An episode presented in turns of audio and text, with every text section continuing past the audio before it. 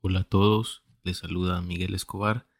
Espero que todo vaya bien en su día y les doy la bienvenida a su podcast Quiero saber más. Un espacio en el que reconocemos que todas las personas deseamos por naturaleza saber, por lo que siempre les traemos temas interesantes que sin duda van a hacer crecer nuestros conocimientos. En esta ocasión vamos a hablar sobre el Día de San Óscar Arnulfo Romero, una fecha que se conmemora este día 24 de marzo. Hablaremos sobre la vida y obra de este personaje y además sobre su proceso de canonización. Quédate hasta el final para saber un poco más sobre este tema. Óscar Arnulfo Romero y Galdames, conocido en la actualidad como San Romero de América, fue un sacerdote católico salvadoreño y arzobispo de San Salvador, que se convirtió en un defensor de los derechos humanos y en una figura clave frente a la lucha contra la opresión y la violencia en El Salvador, esto durante la década de los años 70 y 80. Para entender el contexto, hay que decir que en El Salvador, en el periodo de tiempo comprendido desde el año 1931 hasta 1979, existió una dictadura militar terriblemente represiva, apoyada mayoritariamente por los Estados Unidos y su incansable lucha durante la Guerra Fría para evitar la proliferación del comunismo en todo el mundo.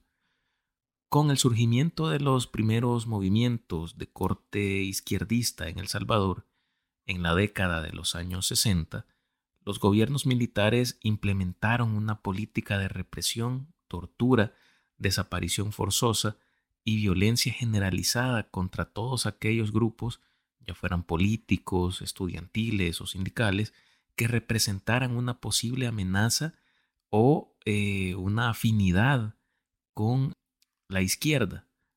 Contra todo esto se dice que luchó San Romero desde su trinchera. Oscar Romero nació el 15 de agosto de 1917 en Ciudad Barrios, un municipio de la zona oriental de El Salvador, Siendo el segundo de ocho hermanos, creció en una familia católica devota y desde su infancia fue conocido por su devoción y entrega a la Iglesia.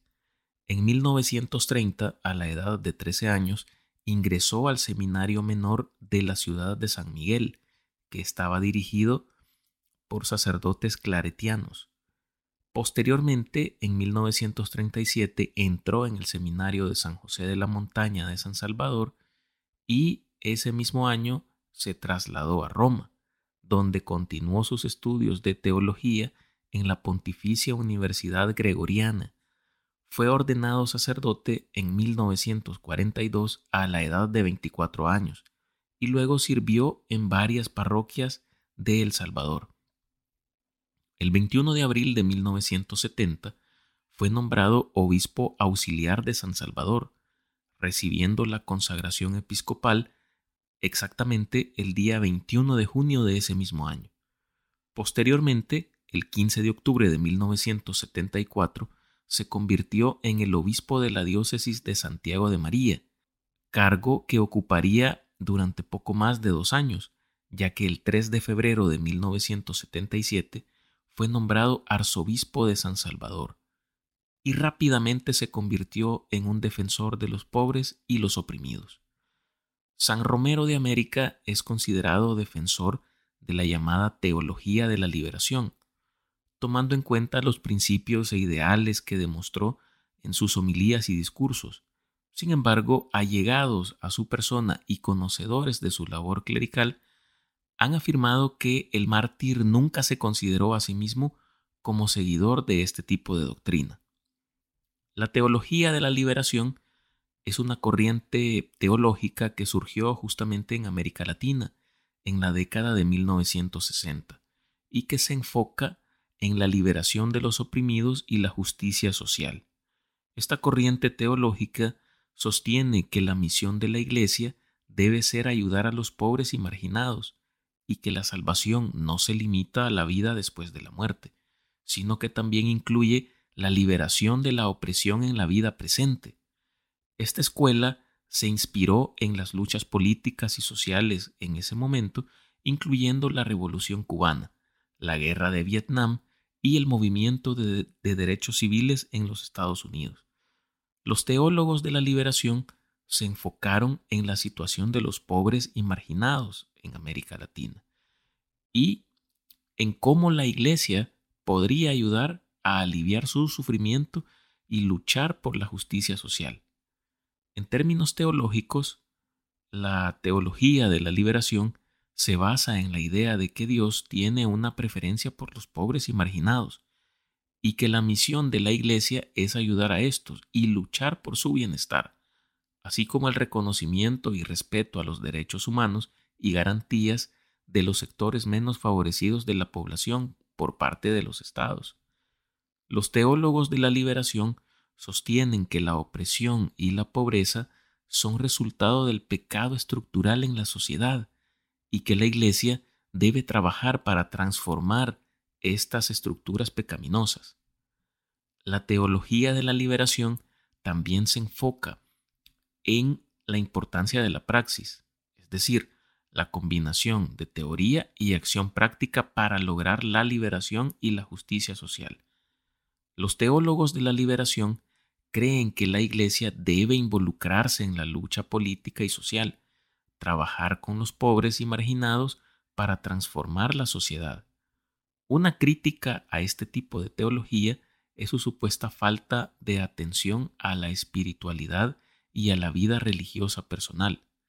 También ha sido criticada por algunos líderes de la Iglesia que han cuestionado su compatibilidad con la doctrina católica tradicional. Aunque San Romero no se identificaba formalmente con esta corriente de teología, sus discursos y acciones decían lo contrario. Para ejemplo, veremos algunas de sus homilías más representativas. Desde su papel de líder de la fe en El Salvador, San Romero demostró que el involucramiento en favor de procesos de justicia y defensa de las poblaciones más vulnerables se vuelve una oportunidad para incidir y demandar soluciones al Estado. Alzó su voz por quienes eran excluidos y violentados en sus derechos, aunque esto le ocasionara el rechazo y la persecución de altas esferas de poder. En la homilía del 28 de agosto de 1977 pronunció, Queremos ser la voz de los que no tienen voz, para gritar contra tanto atropello, contra los derechos humanos, que se haga justicia, que no se queden tantos crímenes manchando a la patria, al ejército, que se reconozca quiénes son los criminales y que se dé justa indemnización a las familias que quedan desamparadas. El día 1 de diciembre de 1977, San Romero ofició una misa en honor a la Divina Providencia para las familias de los desamparados y desaparecidos, es decir, aquellas personas eh, víctimas de la desaparición forzada por parte de cuerpos de seguridad del Estado. En esta homilía condenó este tipo de hechos e instó a los involucrados a devolver a los hijos a donde los reclama el derecho de Dios, en nombre de la Iglesia, de las madres, esposas y los hogares desamparados. En marzo de 1978 pronunció una homilía que se centró en la necesidad de una redistribución justa de la riqueza en El Salvador. En ella, Romero abogó por la subordinación del poder económico al bien común y criticó a los ricos por acumular eh, riqueza a costa de la pobreza de los demás. Hay un dato que no tiene que ver con sus homilías, pero es eh, bastante interesante y relevante. Y es que en el año 1979, San Romero fue nominado al Premio Nobel de la Paz a propuesta del Parlamento del Reino Unido. Sin embargo, en esta ocasión fue la Madre Teresa de Calcuta quien se quedó con el galardón. En la homilía conocida como Un pueblo sin voz no puede ser libre, que fue pronunciada por Oscar eh, Romero en febrero de 1980, un mes antes de su asesinato, habló sobre la importancia de la libertad de expresión y la necesidad de que los pobres y marginados tengan una voz en la sociedad. Romero dijo, un pueblo sin voz no puede ser libre. Un pueblo sin justicia no puede ser feliz. Y la única voz de los pobres es la Iglesia. En su sermón del 23 de marzo de 1980, pidió a los soldados salvadoreños que se negaran a obedecer órdenes ilegales de matar a sus compatriotas. Y posteriormente, un día después, pronunció eh, su última homilía, es decir, el 24 de marzo de 1980, conocida como No más opresión. Justo horas antes de su asesinato, en esta homilía, Romero eh, criticó la represión del gobierno contra los pobres y abogó por la justicia social y la libertad. En la homilía, Romero dijo, En nombre de Dios, en nombre de este sufrido pueblo, cuyos lamentos suben hasta el cielo cada día más tumultuosos, les suplico, les ruego, les ordeno en nombre de Dios, cese a la represión. Estas homilías y muchos otros discursos de Romero han sido considerados como un llamado a la justicia y a la libertad en El Salvador, así como en el resto del mundo. La voz de Romero se convirtió en un símbolo de la lucha por los derechos humanos y la justicia en América Latina, y su legado ha inspirado a muchas personas a luchar por un mundo más justo y pacífico. Pero como ya se imaginarán, esta voz fue callada un día como hoy, pero en 1980. Un lunes 24 de marzo, mientras celebraba una misa en la capilla del Hospital Divina Providencia en San Salvador, fue asesinado por un francotirador, de un disparo que impactó en su corazón. Para ese entonces tenía la edad de 62 años. Cabe mencionar que días antes, específicamente el 9 de marzo de 1980, tuvo lugar un primer intento de asesinato en contra de Oscar Arnulfo Romero. Esto sucedió en la Basílica del Sagrado Corazón, y en esta oportunidad el medio empleado fue un, maletín que contenía dinamita. Sin embargo, el explosivo fue encontrado y desactivado. El hecho nunca se investigó. El asesinato de Romero fue uno de los eventos más impactantes en la historia de El Salvador, desencadenó una serie de eventos que consolidó una cruel guerra civil en el país que duró más de una década. También llevó a una mayor conciencia internacional sobre la situación en El Salvador y la importancia de los derechos humanos en todo el mundo.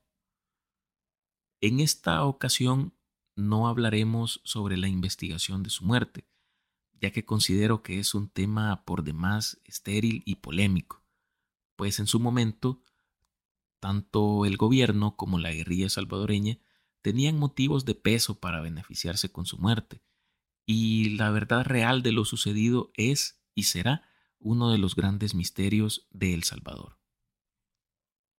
En 1994 se inició el proceso de canonización de Óscar Romero.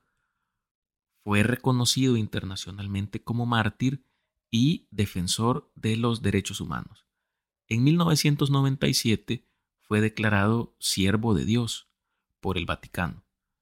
En mayo de 2015 fue beatificado en la Plaza del Divino Salvador del Mundo.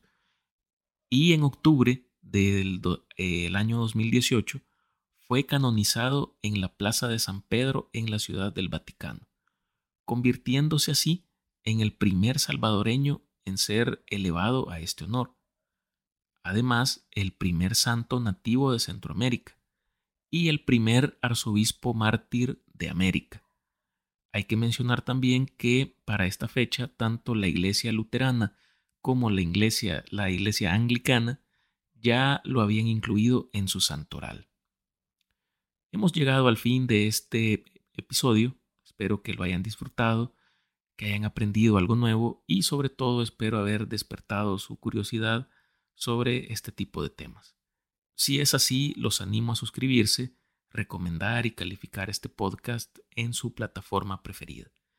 Nos escuchamos en la próxima para conocer un poco más sobre un nuevo tema. Saludos y hasta pronto.